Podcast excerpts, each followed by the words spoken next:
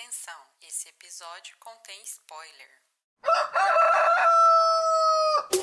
Oi, pessoal! Seja bem-vindo ao podcast Até que o Galo Cante. Aqui é o Wellington. Aqui é o Renato. Aqui é a Rochelle. Aqui é o Bruno. Aqui é a Gabriela. Esse podcast é uma iniciativa entre amigos para a gente discutir sobre livros e filmes.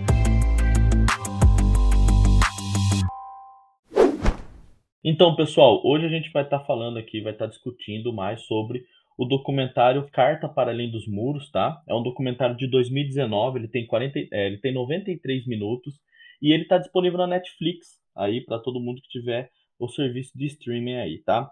Uh, o documentário ele foi é, produzido, ele foi dirigido, na verdade, pelo André Canto e ele é inspirado nas obras, nas crônicas do, do Caio Fernando de Abreu, que é, expôs a sua sorologia aí no ano de 94 em crônicas escritas ao jornal Estado de São Paulo e acabou vindo a falecer, infelizmente, do ano de 96.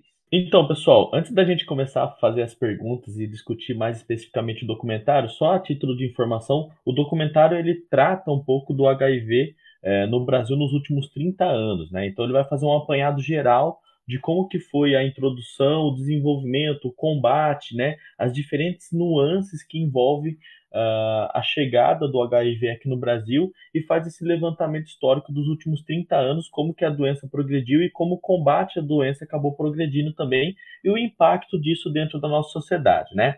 Então, é, partindo dessa rápido, desse rápido resumo, eu pergunto a cada um de vocês, e aí, galera, o que, que vocês acharam? Como que vocês viram? Vocês gostaram do documentário? Como que foi a experiência de cada um de vocês? Bom, eu, eu gostei muito é, é, do documentário, eu aprendi muita coisa, apesar de, de a gente ter acesso a um monte de informação e ter né, bastante curiosidade para as coisas, assim, é, é, é, muita informação bacana naquele documentário, de um jeito muito interessante, contando relatos, contando é, perspectivas de vidas, de pessoas, em, de, de, diferentes fases do HIV aqui no Brasil, né, do desenvolvimento da, da, dessa epidemia aqui no Brasil, de um vírus, né, e foi, eu achei interessantíssimo. É, no começo ali, o documentário já me pegou com a Praia do Pepino.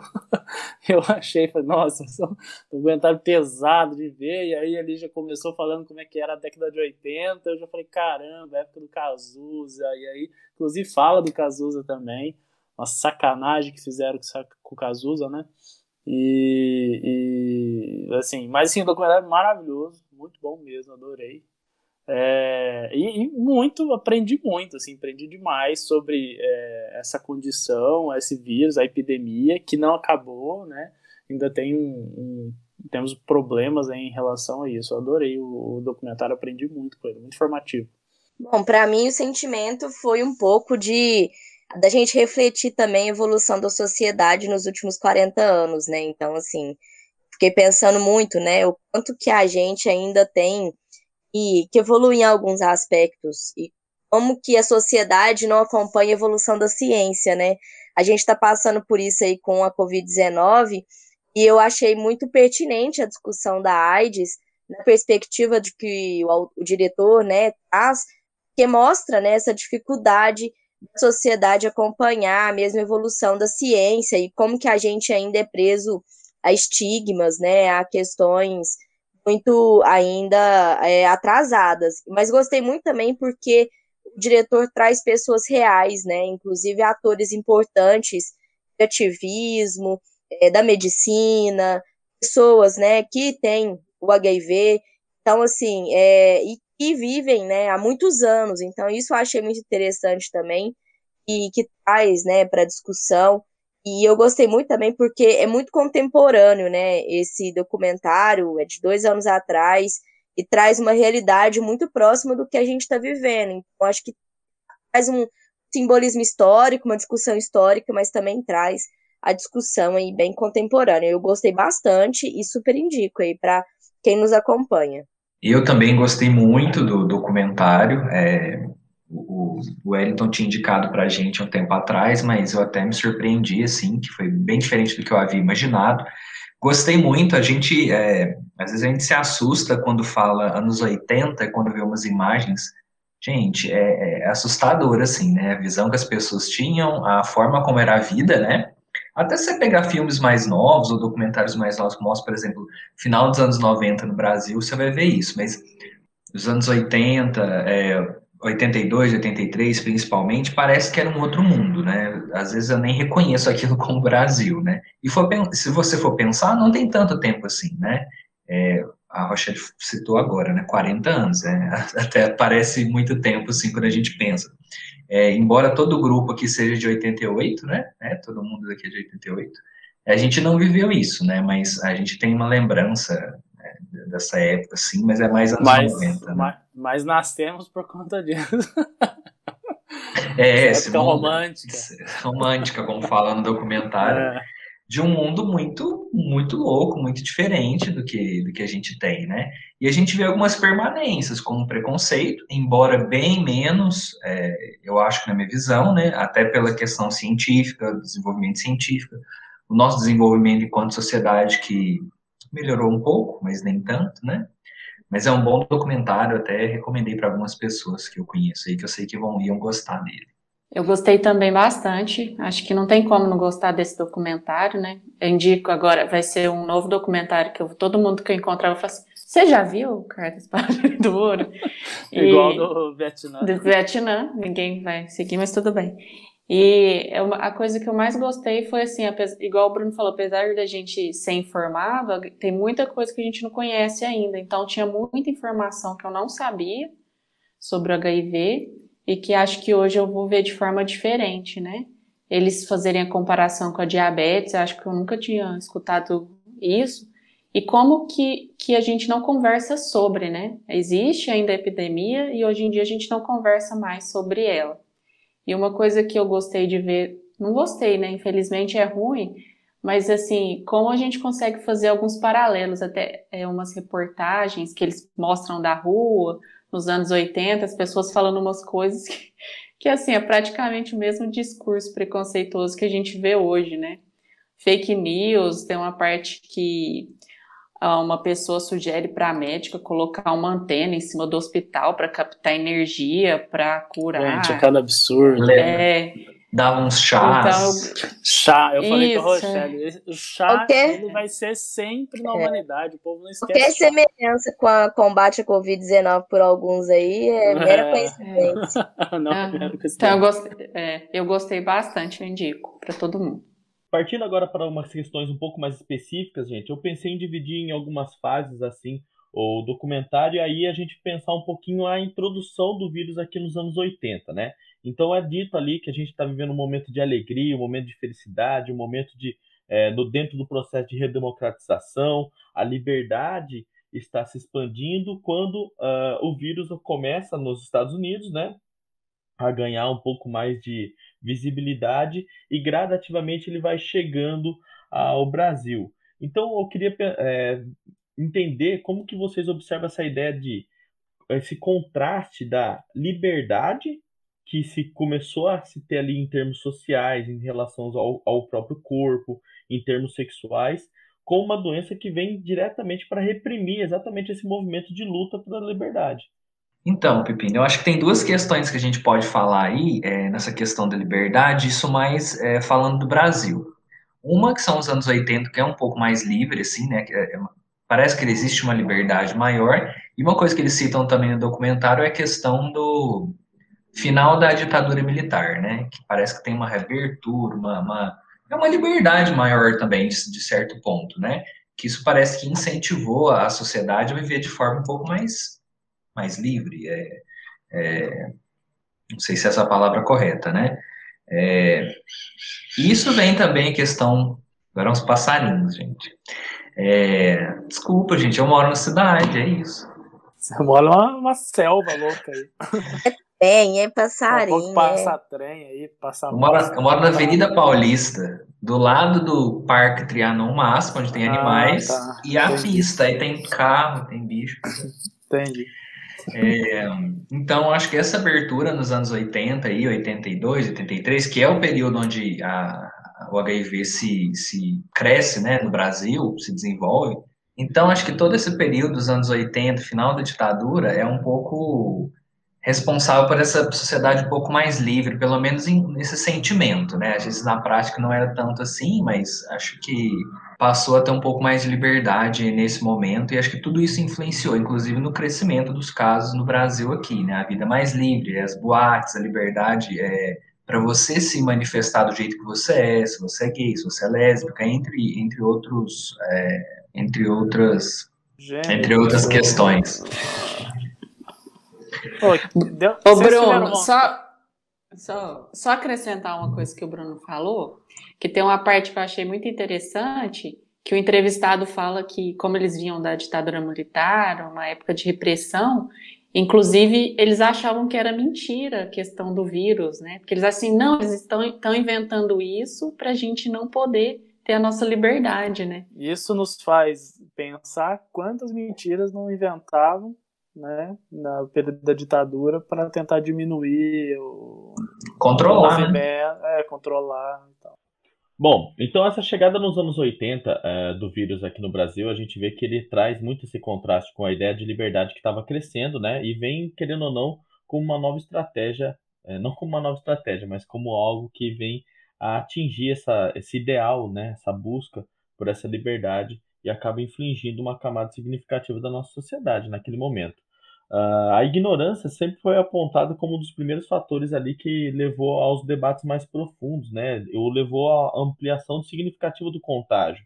Principalmente porque, se vocês lembrarem, tem uma parte do documentário onde o indivíduo discute com o médico e o médico ele fala é, sobre a, um dos problemas era a política sanitarista estar tá na mão de indivíduos gays, né? Aí ele vai falar que isso, é, que a libertinagem, que esse tipo de coisa fez com que o vírus se espalhassem, quando hoje a gente tem informações de que é, não está necessariamente relacionada à questão do gay, é, do, da pessoa ser gay ou não. É interessante porque aqui eu acho que o documentário ele salta para aquele processo de construção do, do, é, do estereótipo, né?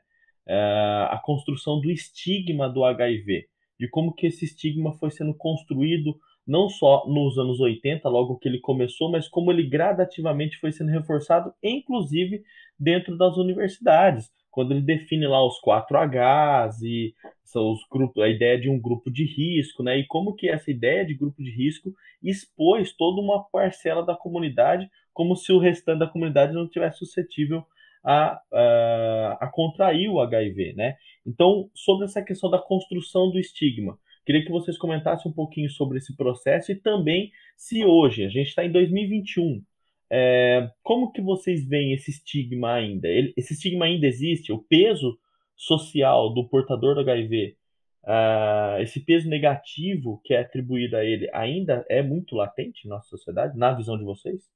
Bom, é, o estigma acho que existiu e existe, né? E aí eu acho uma coisa interessante que eles tratam lá no documentário é um pouco também como que a imprensa trouxe isso, né? Então, tanto a imprensa é, norte-americana quanto a imprensa brasileira começou também a expor a doença de uma forma muito pejorativa, né? Então, o documentário mostra alguns muito jornais muito violenta, muito né? E quando coloca lá peste gay, né? Então você ah, você está remetendo a questões históricas muito pesadas, né?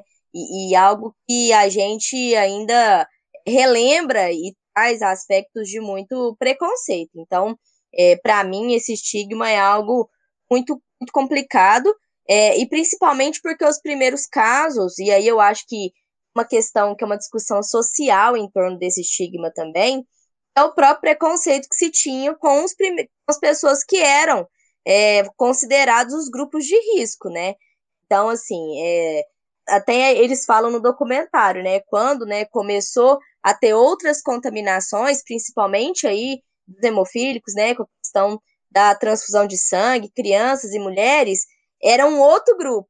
Mas tinha um grupo que era considerado. Os né, coitados, né? né? É, era considerado. os que merecem. É, isso. Promíscuos, era, né? AIDS, AIDS ele fala assim, AIDS bem feito e AIDS coitadinho.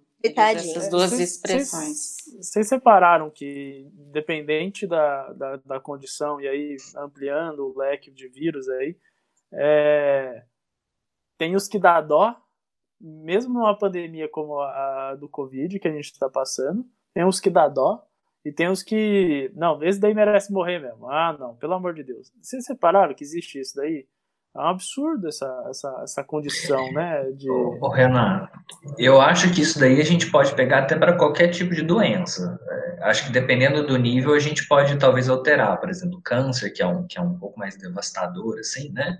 Não que as outras não sejam, mas é, às vezes a gente, dependendo da, depende, tá, depende do caráter da pessoa também para falar do outro, aquele que merece, sabe? É, aquele que é, fez mal. É, mas assim, mas quando é, é nesses grupos, quando a gente fala, por exemplo, homossexuais, né, é, pode ser, que, e claro que tem muita gente que gostaria de muito se tivessem, que fossem mortos aí, como a gente vê em vários discursos é, homofóbicos que tem por aí, né. Por isso que eu, eu por exemplo, eu, eu, gosto, eu gosto bastante dessa discussão quando a gente vai pensar esses aspectos, porque são aspectos sociológicos, né? Então, assim, é, não tem como a gente pensar qualquer coisa que afeta a sociedade sem pensar nesses aspectos sociológicos e políticos também. Então, assim, é algo que eu acho que reforça esse estigma, até foi também um pouco a demora, né, naquele momento, a década de 80, em se conseguir ter as informações claras, né? A gente está no meio de uma pandemia e vejam o quanto foi rápido né, as questões referentes aí à Covid-19. A gente tem uma vacina hoje, né? É, e aí, com toda a crítica, mas a gente tem uma vacina. E olha o que gera também esse conhecimento científico hoje, em 2021, né? Quantas pessoas duvidando, quantas pessoas dizendo que não vão tomar vacina, dizendo que tomam a X ou a Y.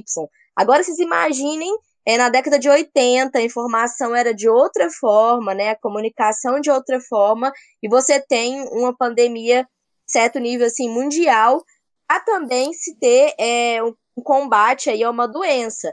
E aí, como você pega esses grupos que são considerados né, mais vulneráveis e que sofrem mais preconceitos, esse estigma aumenta. E aí, quando você classifica de uma forma muito simplista é, essa questão de quem que pega essa doença, você acaba cometendo um grande erro, né? Porque eu achei bem interessante no documentário também, eles trazem pessoas reais que não são homossexuais e que também, né, pegaram é, é, o HIV. E aí eu acho que tem uma outra discussão interessante também é, nessa questão do estigma, é como né, aspectos de gênero aparecem sempre nessas discussões, né? E como que elas aparecem tanto na discussão sociológica e do preconceito, é, ou como elas aparecem também nas questões como que a gente tem que dar urgência, né, para as demandas. Eu fiquei muito assustada quando eu vi um dos médicos que falam no documentário dizendo que foi 12 anos depois que a literatura médica começou a trazer aspectos específicos da doença para mulheres, né? Como se mulheres não pegassem é, o HIV. E aí, é, no finalzinho do documentário, eles pegam né, uma médica e fazem ela assistir uma entrevista dela, né? E ela finaliza, é, praticamente ao finzinho do documentário, ela finaliza o documentário falando justamente, né? Sobre mulheres gays, lésbicas, travestis, enfim, como se essas pessoas fossem uma subcategoria. E aí tem, para mim, um terceiro aspecto desse estigma que também é social e que está é, tá presente em pessoas que estão em extrema vulnerabilidade social. Cara, quando eu penso que a gente ainda, em 2021, a expectativa de vida né, de, uma, de uma trans é 35 anos, eu fico imaginando isso na década de 80.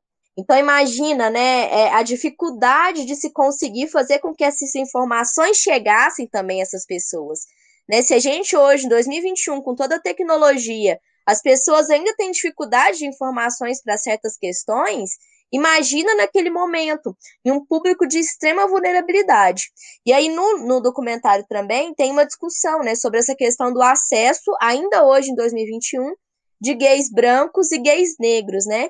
E, e aí a gente fica vendo também a o saúde, abismo, né? o abismo social que a gente ainda tem até hoje. E como que essa é. doença ela é presente nessa, nessa discussão, né?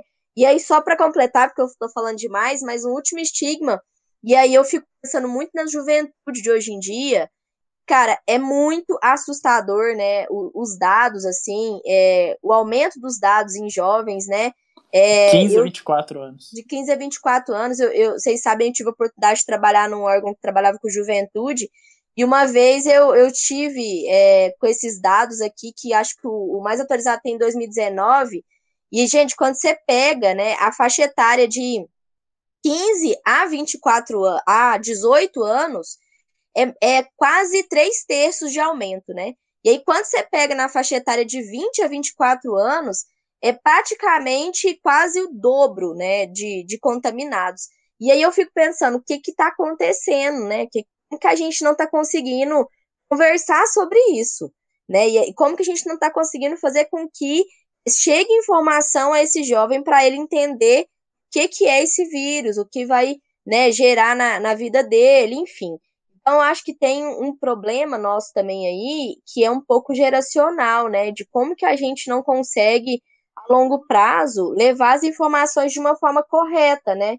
Elas acabam se deturpando, enfim. Mas eu acho que essa discussão, a mim, uma das mais importantes que o documentário traz, que eu acho que ela traz essa é, sensibilidade e esse estigma que é muito presente, né? E aí, quando termina o documentário dizendo que o personagem que é o fio condutor da história, né, o Caio, ele ainda não conseguiu é, falar disso livremente, é, a gente vê o quanto que ainda é difícil em 2021 é, ter, né, HIV e o quanto que isso está carregado de simbolismos. Falei ba caramba. Bom, é, é muito interessante, pessoal, porque a gente observa exatamente algo que essa própria médica, ela fala no meio do documentário, que é a questão da banalização da morte, né? Da gente normalizar a morte, algo que está sendo discutido hoje por conta da epidemia de Covid, e era algo que era discutido que para alguns grupos é, específicos utilizava essa ideia de banalização ou de normalização da morte. Então, se são gays que estão morrendo, então tá tudo bem, não tem problema nenhum, né? quando na verdade a gente vê que isso é o mais profundo absurdo. E hoje em dia se discute, ah, é pessoas mais velhas, então tudo bem. É mais ou menos isso, né? Como se as pessoas mais velhas que morrem de Covid uh, também não, não tivessem a contribuir mais para a sociedade de alguma forma. Então, essa banalização, normalização da morte é algo bastante gritante e que acompanhou também essa ideia do estigma, né? Só para a gente aprofundar um pouco a discussão aqui, é, alguns dados para a gente comentar sobre os índices, né? Realmente o levantamento, o último levantamento é, é sobre uh, o número de infecções é, por AIDS no Brasil. Ele era de 21,9 casos por 100 mil habitantes em 2012. Ele caiu para 17,8 uh, por 100 mil habitantes em 2019. Porém, ele teve um crescimento de 21,7 na faixa etária ali uh, dos jovens, né? Então, entre os mais jovens, houve um crescimento significativo no número de contágio, né, no número de infecções. É, infelizmente, alguns anos atrás, eu tive contato com um aluno, todos sabem que eu sou professor, é coisa de 5, 6 anos atrás, um menino de 16 anos que infelizmente veio a falecer por algumas complicações vi, vi, é, ligadas né, à infecção da AIDS. É algo muito triste que a gente esteja falando disso em 2016, como era o caso, agora em 2021 é, mas ainda é algo presente por uma desinformação e por um processo que eu observo que é um grande retrocesso. É, por que eu digo um grande retrocesso? Porque em determinado momento o documentário evidencia como o Brasil foi é, a ponta de lança, como o Brasil foi uma referência na luta. Um sucesso, contra, né? Um sucesso absoluto na luta contra uh, a expansão da AIDS, né? Na luta contra o vírus do HIV, né? E aí a gente teve várias políticas públicas que a gente pode estar discutindo aqui e como que é, nos últimos anos isso tem sido um retrocesso. Isso fica muito latente porque quantos de vocês na juventude participaram, estiveram presentes em palestras, em discussões que falavam sobre o HIV e agora como professor, em quantas você esteve presente, né? Falando que a maioria de vocês é professor. Você nota que é gritante isso, sabe? Hoje você fala é para muitos dos alunos, para muitos nossos alunos, para muitos jovens, é algo que eles não fazem ideia, eles não entendem direito o que, que é, não sabem, Exato. não têm conhecimento. E a gente cresceu com essa informação muito presente na nossa juventude. Então, isso é um, apenas um dos aspectos desse retrocesso. Mas antes da gente falar especificamente do retrocesso, vamos falar um pouquinho das políticas positivas dos anos 90, principalmente, né? É, do final dos anos 80 e principalmente dos anos 90, das políticas que garantiam a nossa, o nosso auge aí, a nossa eficácia, a nossa qualidade na luta contra o, o HIV e depois a gente fala de coisa ruim, que é o retrocesso. Então, Wellington, eu tô, tô lembrando aqui, isso foi nos anos, uh, acho que final de 99 ou 2000, alguma coisa assim, eu participei de um curso enquanto estudante aí do ensino fundamental, que um, um determinado médico aqui em Uberaba fazia em várias escolas, que era de conscientização. Aquilo assim, claro que ele mostrava imagens que eram fortes, eram chocantes, e aquilo me assustou demais, né? É, acho que assim poderia ser melhor trabalhado aquilo, assim, de uma outra forma, mas mesmo assim me atentou para essa questão. Foi coisa de uma, uma manhã, assim, né? Tipo uma, duas horas, uma palestra, mas eu nunca mais vi isso, nunca mais. É, eu agora não atuo como professor mais, mas até pouco tempo eu lembro disso. É, de ter nas escolas da prefeitura aqui de Uberaba cursos de educação sexual. Só que, eu já comentei com alguns aqui, é, e o documentário trata disso, né? A influência da religião para tentar controlar esse tipo de coisa. Alguns familiares. É absurdo, né? É muito, é muito absurdo. E alguns familiares. Inclusive o Drauzio. Va... Só Drauzio. completar. O Drauzio, Va... o Drauzio Varela fala, Varela. né? Que na época da, da epidemia. É, a igreja não incentiva o uso de camisinha. Ele, ele até fala assim, é criminoso, é um crime, né? Você sabe é. isso. É criminoso mesmo. É, é. Um absurdo. É, então, e assim, a gente vê esse discurso religioso sendo imposto ainda hoje, e na, nessa questão aí da escola, por exemplo, de pais que não deixavam os filhos assistirem aulas de educação sexual, né? É, simplesmente por achar que vai fazer alguma coisa com a criança ou vai incentivar, coisa que não faz o mínimo sentido, né? Lembrando que educação sexual, além de, de, de informar, é, auxilia aí na questão de, de, identificar abusos também, né, gente? Que a gente sabe que, que rola aí dentro de famílias, né, dentro de dentro da própria casa, que é um número gigantesco, né? Eu, eu queria entender o que acontece dentro da igreja, que, porque assim, eu entendo a religião com um trem tão despertador, né? Uma coisa tão bacana, tão amor, tão proteção, né? É, e, e, e o Drauzio fala isso, né, Renato? Acho que é o Drauzio que fala mesmo. É você querer colocar, é um dos médicos lá fala, é, ok, a igreja falou que tem a solução real para acabar com o HIV e com a AIDS.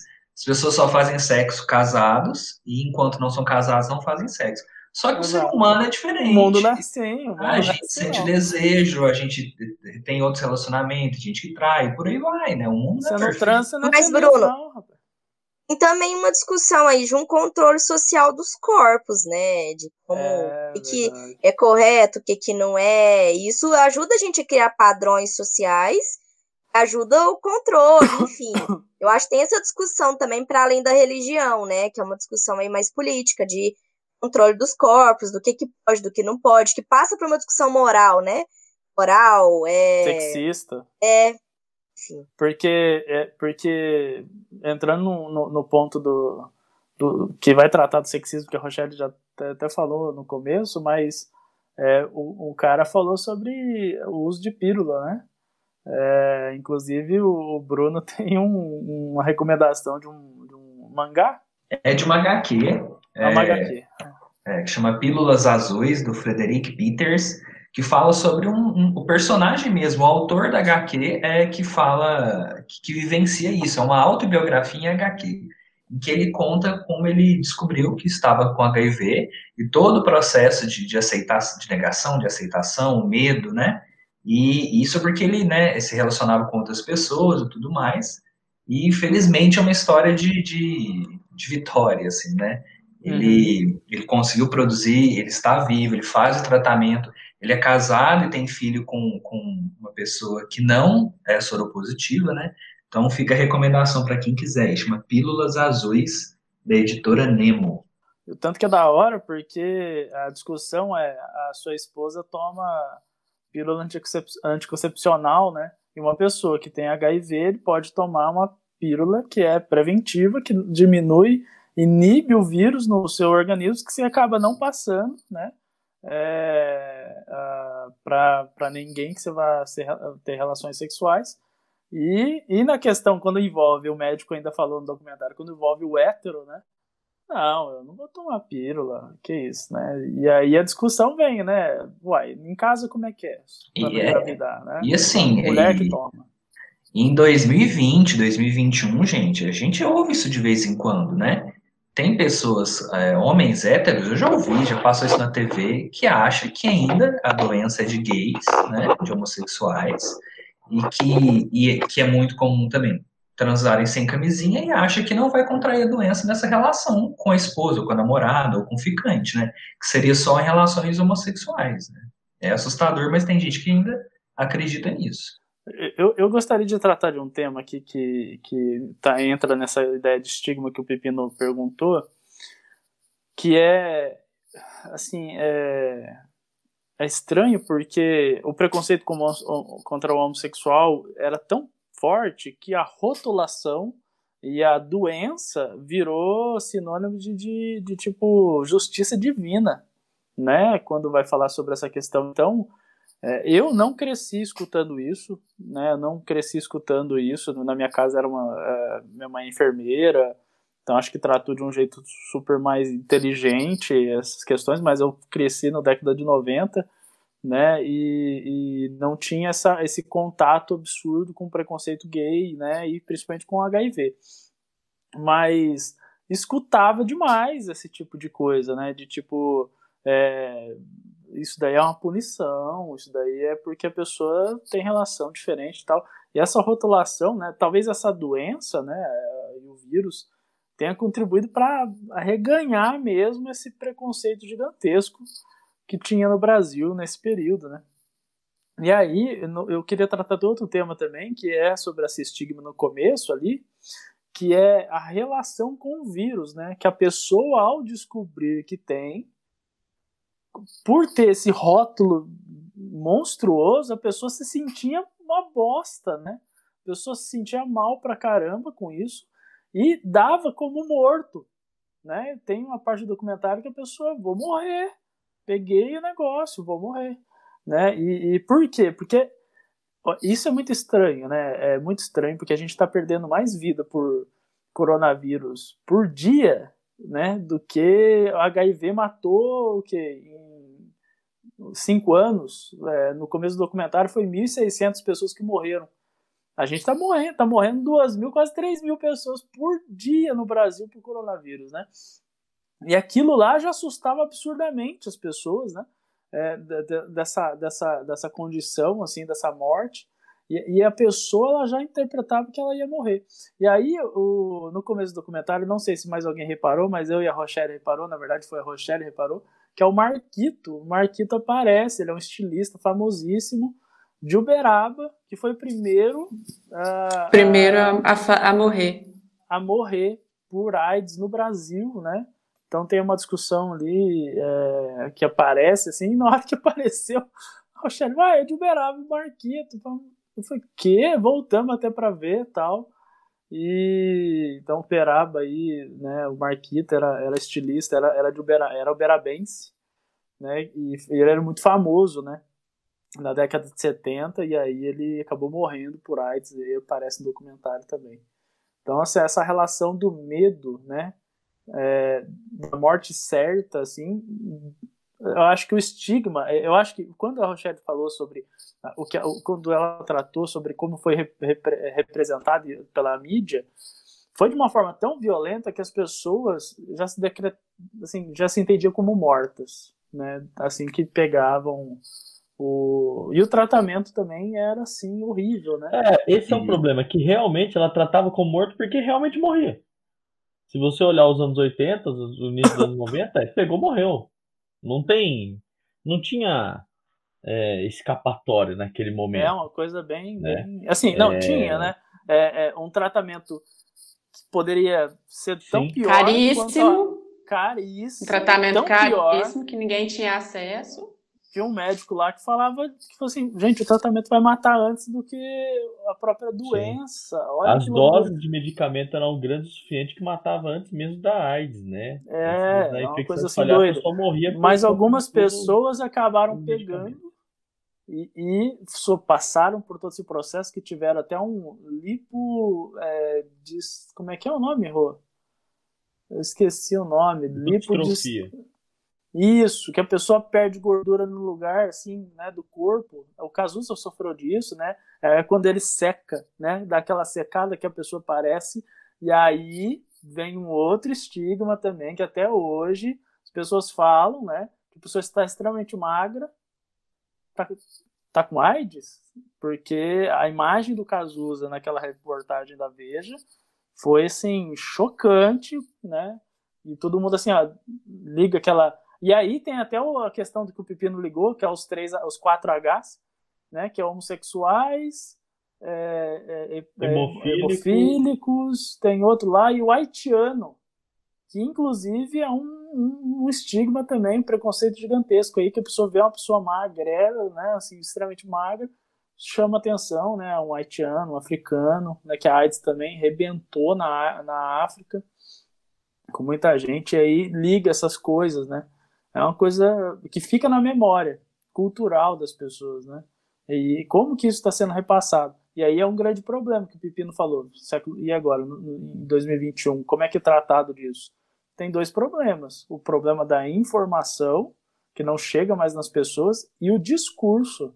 Quem está falando sobre é, AIDS? Ninguém. Quando mostra um documentário, mostram no finalzinho um youtuber falando. Que bom que esse cara estava falando sobre isso, né? Porque ele pegou, né? Ele descobriu que tinha e aí o a fonte do discurso é importantíssima, né? porque é, é um grupo, é um, um, setor da sociedade que vai ser contaminado, que está se contaminando, jovens, tanto homossexuais como heterossexuais, idosos também pegam muito, porque idoso tem aquela noção de que relação sexual sem prevenção, sem prevenção, né, pode ser feita de qualquer jeito e sem prevenção, né? E aí acaba pegando, se contaminando também. Então tem um, um, um, grupo específico que as pessoas acabam não falam, porque o idoso se comunica com tem um tipo de discurso na rede social, tem um tipo de discurso na internet que ele acessa e nesse nesse campo de discurso que ele acessa ninguém fala disso, né? É, é todo dia e eu vou desabafar incomodado aqui uma porcaria de uma de uma de uma um passeio de moto do Bolsonaro aparece em tudo que é rede social, aparece em todos os jornais essa bosta, tá ligado? Irritante, é, é isso que o filho da mãe quer mesmo, né? É, e coisas importantes não estão aparecendo, né, cara? É, eu fico assim chocado com esse negócio, como a mídia é, tá dando vazão para essas coisas absurdas, assim, sabe? E é porque o capitalismo está envolvido, envolvido ali, né? Todo mundo sabe disso.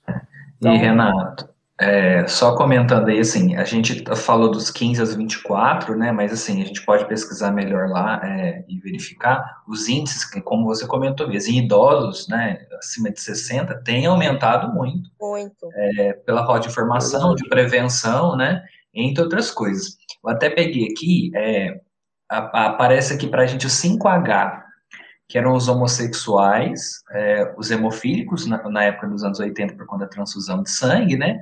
Os haitianos, os heroinômanos, que eram usuários de heroína, né, de drogas injetáveis, e um termo em inglês que era o hookers, que é a denominação para profissionais do sexo. Né? Era um grupo bem, bem, bem específico, né? Assim. E é, é uma parte interessante do documentário que fala do lado bom do crack, né? Porque começou a existir preconceito dentro das pessoas que usavam heroína e eram aidéticas, né? e era injetável, né? É, isso. É. E, e, começou, a, a, muitos usuários de droga começaram a usar o crack, porque dá o baque, né, aquele barato doido lá, de uma forma muito rápida, sem se contaminar uh, via intravenosa, né? Uma coisa assim doida falar um trem desse, né? Mas tá correto. Então, caminhando para o final, pessoal, a gente vai falando aqui sobre o impacto de algumas leis, né? A lei Sarney, querendo ou não, foi bastante significativa, bastante importante para que o SUS integrasse o tratamento aí, né? Para que o SUS passasse a abraçar o tratamento contra o HIV. Foi um salto importante. E eu acho que a gente podia comentar um pouquinho da força da sociedade civil nesse processo, né? como que algumas é, pessoas começam a encampar essa luta, como que o próprio, é, a comunidade é, gay em si começa a, apoiar e a ir para a linha de frente no combate na, é, ao HIV. Uh, a gente tem alguns exemplos importantes dentro, da, dentro do documentário, como a GAPA, lá em São Paulo, uh, a Casa de Apoio Palácio das Princesas, que era da Brenda Lee, que era um pensionato, que foi um dos primeiros pensionatos de São Paulo também, que começou a receber essas pessoas. É, então, assim, como que a sociedade civil, as ONGs, é, o médico Paulo Roberto Teixeira, dentre outros indivíduos, foram fundamentais para expandir o combate aí ao HIV e a proliferação do HIV, né? Foi fundamental mesmo, né? Até estava pesquisando aqui depois, em 83 ainda, foi por conta de uma pressão de grupos, né, de homossexuais, foi criado os primeiros programas é, em hospitais. Então, assim, essa pressão social foi muito importante. E aí, até não só a pressão é, de ativismo, mas, por exemplo, quando o Cazuza fala abertamente sobre a AIDS, presta um grande serviço, assim, em desmistificar, em poder, né, engajar outras pessoas na causa também. Então, acho que esse ativismo foi muito importante até para se consolidasse, né, é, esse, esse programa, né, de combate à AIDS, programa nacional, e é fruto também de ativismo que surgiu, inclusive, a questão da medicação e a questão da própria Lei Sarney, né? O documentário mostra que foi a partir de uma professora que tinha HIV, que ela entrou na justiça para garantir né, os medicamentos aí, respeitada a Constituição Federal de 88. Então a gente vê que esse ativismo em vários lados foi assim essencial e fundamental para que se tivesse, é, para que se criasse, né, política, para que se criasse um ativismo que existe até hoje, né? E isso ficou muito comprovado no documentário. Várias pessoas que falaram lá eram de grupos de ativismo ainda pela questão, né, da, da HIV, principalmente, AIDS HIV, que ainda é presente no país.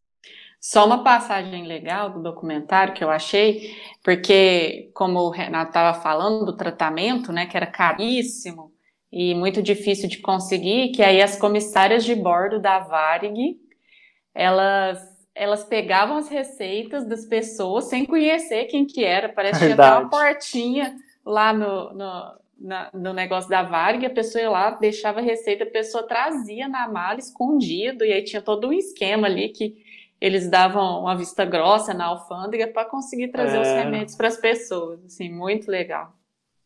É, é, é um, cada caso interessante que mostrou, porque várias pessoas que foram entrevistadas tinham um papel extremamente importante para o combate né, dessa epidemia no Brasil.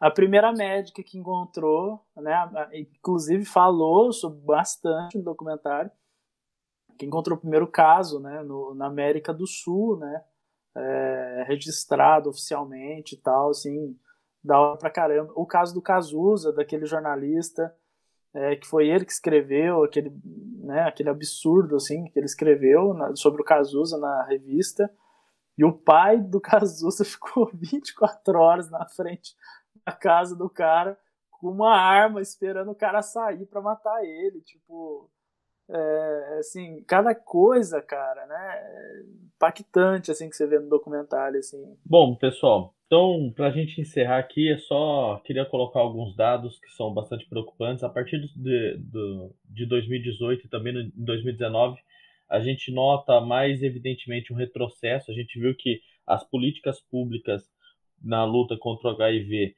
é, vem diminuindo gradativamente. 2019 foi um ano bastante importante, né?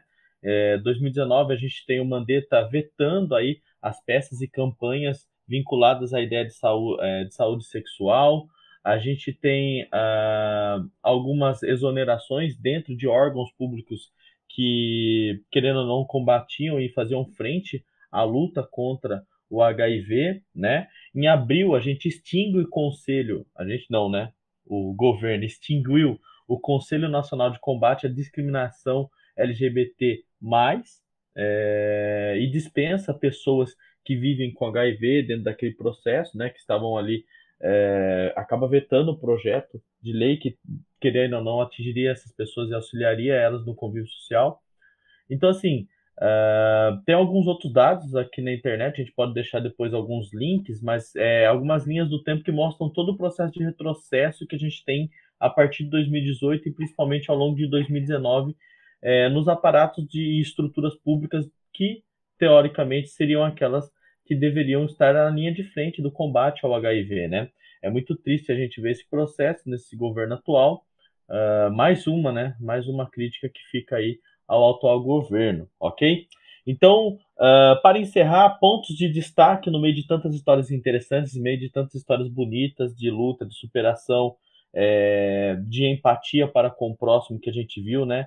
É, acho que a gente poderia pegar mais as partes boas e belas assim que o documentário nos traz, toda a informação. Então, é, caminhando aí, ponto de destaque de cada um, e o Bruno tem algumas informações também para acrescentar é, para vocês, né, informações importantes, que eu mesmo só tive conhecimento a partir do momento que eu vi o documentário. Então, ponto de destaque, vamos começar com o Renato. Renato, pode ser você? Começa aí com o seu ponto de destaque no documentário. Eu gostaria de destacar uh, o papel da escola para combater é, não só a AIDS, a doenças é, sexualmente transmissíveis, como, como é importante, é muito destacado no documentário, é muito importante mesmo. Falar disso na escola é o principal. Gente, é, no Chile de 70 já foi trabalhada a ideia e a importância da escola como remédio para a sociedade, é impressionante. É, a escola, todo mundo passa por a escola numa dependendo dependendo da idade, né?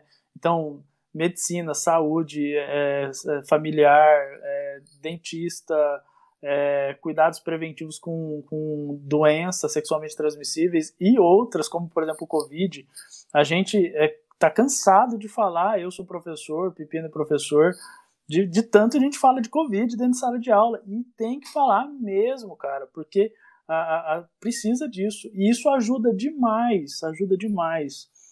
Meus alunos sabem mais sobre é, doenças, é, né, por exemplo, o Covid, que está atacando a gente aí, do que o próprio ministro da Saúde. Então, assim, é, é importante isso daí, as escolas terem esse papel. Então, eu me apego a esse, esse detalhe que eu achei que foi genial o documentário trazer, e que foi extremamente importante para a nossa geração de 88, que vimos e vimos. É, é, eu tive aula de educação sexual na escola, via o que era camisinha, via o que era um monte de coisa. Isso ajuda a gente a diminuir né, a, a, contágio, ajuda a gente a entender melhor como é que é o nosso corpo e, e o processo disso tudo. Então, eu acho, acho que esse é o destaque principal. Bom, para mim o destaque principal assim do documentário foi o final, é, que mostrou, né, como que as pessoas estão vivendo bem hoje com HIV, né, o quanto que a ciência avançou, o quanto que é, mostra, né, que com dois comprimidos a pessoa vive normalmente como se vive diabetes, com pressão alta, com qualquer outro, né, desses, desse, desses, dessas doenças, e quando o médico fala, né, que hoje é, a OMS também reconhece o HIV como uma doença tratada, então é tratável, né? Então eu acho que esse para mim foi um grande momento assim do documentário e fiquei super curiosa para comprar esse livro do Caio Fernando Abreu e poder ler. Eu não conhecia esse livro dele, né? O Carta para Além dos Muros, que dá o nome do documentário. Fiquei bem instigada a procurar esse livro e ler. Eu tinha separado isso que a Rochelle falou, que a OMS fala que é uma doença crônica manuseável, como a diabetes e a hipertensão. E é eu, mais dedicada que eu, né? Você pegou certinho e tal. e, eu, e eu não sabia disso. Não sabia que tá, hoje era essa categoria, né? Então, assim, é, é um avanço que demorou a chegar, mas chegou, né? E eu tinha separado uma frase mais, assim, tenebrosa, que eu acho que é o Drauzio Varela que fala, que ele fala assim que o falando sobre o governo, essas, como que tratou, que o terror é um atestado de incompetência política. Eu acho que a gente está vivendo isso hoje. Estamos mesmo, viu? É, e assim, gente, o, o Wellington falou aí, eu vou aproveitar para falar meu pedaço um pouco mais aqui, que é o seguinte, é, eu acho que uma hashtag que eles usam no, no, no documentário é precisamos, hashtag precisamos falar sim, né? que é que é sobre isso, é importante, é possível viver com HIV aí sem ter é, grandes complicações, desde que você faça o tratamento correto, né, e procure os locais é, corretos. Então, vou falar para vocês duas coisas aqui, um que é sobre a PrEP e sobre a PEP, que falam no documentário também. É, a PEP, gente, é a profilaxia pós-exposição. é um uso de medicamentos antirretrovirais é, por pessoas que, por algum motivo, tiveram contato com o vírus HIV, como, por exemplo, violência sexual, relação sexual desprotegida, né, sem uso de camisinha, algum acidente ocupacional, instrumento é, cortantes, né, é, e essa PEP, gente, ela deve ser iniciada logo após a exposição, até 72 horas. Médico, enfermeiro também que sofre Sim. esse tipo de. Porque já aconteceu da gente conhecer pessoas que entraram, tipo, furou, tava fazendo um exame e acabou sim, furando, sim. perfurando. É isso mesmo. Isso mesmo. É, e, e, o PEP, gente, ele é um, um medicamento que você vai tomar durante 28 dias, né? E aqui em Uberaba, a gente pegou essas informações, você pode procurar o CTA, que é o Centro de Testagem Anônimo, que fica na Avenida Orlando Rodrigues da Cunha, número 2223, do bairro Abadia, né? E também, gente, existe a PrEP, que é a profilaxia pré-exposição ao HIV. É o uso preventivo de medicamentos antes da exposição ao vírus, né? O que reduz a possibilidade da pessoa se é, se infectar. Ela deve ser utilizada se você é uma pessoa que se considera é, de alto risco para adquirir o HIV. Lembrando que nenhuma das duas é, inibe a utilização da camisinha, que ainda hoje continua sendo a melhor opção para você se precaver, para você se prevenir aí de tanto do HIV como também de todas as outras ISTs, né, que são as antigas DSTs aí, viu? Só complementando o que o Bruno falou, o PEP você encontra aqui em Uberaba no CTA, ou aos finais de semana na UPA São Benedito, e o PrEP no Ambulatório Maria da Glória. E deixar dois Instagrams para vocês, se vocês quiserem saber mais também, que é o arroba Brasil e um que é Doutor Maravilha. É, a gente vai divulgar é, é, lá no nosso Instagram também, gente, junto com o link é, dessa reportagem que o Elton falou agora mesmo, né? A gente vai colocar lá. Bom, pessoal, então, para encerrar, é, o meu destaque é a política pública ligada ali ao governo no, no ano de 2007, onde a gente tem a quebra de patente, né? Ah, então, você vê todo um esforço por parte do governo para que ah, os medicamentos chegassem à, comunidade né, infectada é, toda a dedicação do governo para que o SUS conseguisse para baratear, né? Para baratear o custo. Então, por muitas vezes o governo ameaçou de quebrar patentes, mas isso só aconteceu uma única vez, que foi em 2007, tá? Uhum. E, e, isso é, foi muito importante para as pessoas é, infectadas, para o tratamento das pessoas infectadas aqui no Brasil, tá? No mais, a gente sempre pede para que todos vocês se informem, para que todos vocês busquem a informação. O documentário ele é extremamente relevante é, não só por todo o contexto histórico, pelo levantamento do HIV aqui no Brasil, mas também por toda a informação que ele nos possibilita. Ele abre nossos olhos para essa discussão que a, vinha sendo abandonada gradativamente, infelizmente, né? Então, agradecendo a todos vocês que nos escutam, a todos vocês que participam, aqueles que mandam sugestões, sugestões críticas, uh, vocês são bastante importantes para todos nós. É, como sempre, reitero que estamos sempre à disposição nas nossas redes sociais uh, do arroba até que o galo cante, né? Não é isso, Bruno? O Bruno que vê, acerta, vê Isso aí, isso aí. E pelo e-mail até que o galo cante, arroba gmail.com. Ok, sempre esperando a sua participação, sempre esperando a sua, o seu posicionamento, a sua participação junto com a gente, tá bom? Sugestões, dúvidas, estamos sempre lá. Muito obrigado a todos e até o próximo episódio. Tchau, tchau, gente. Vamos lá, gente. Dá tchau. Dá tchau. Tchau. Tchau. tchau. tchau. Usa a camisinha, é gente. Tchau. Usa a camisinha.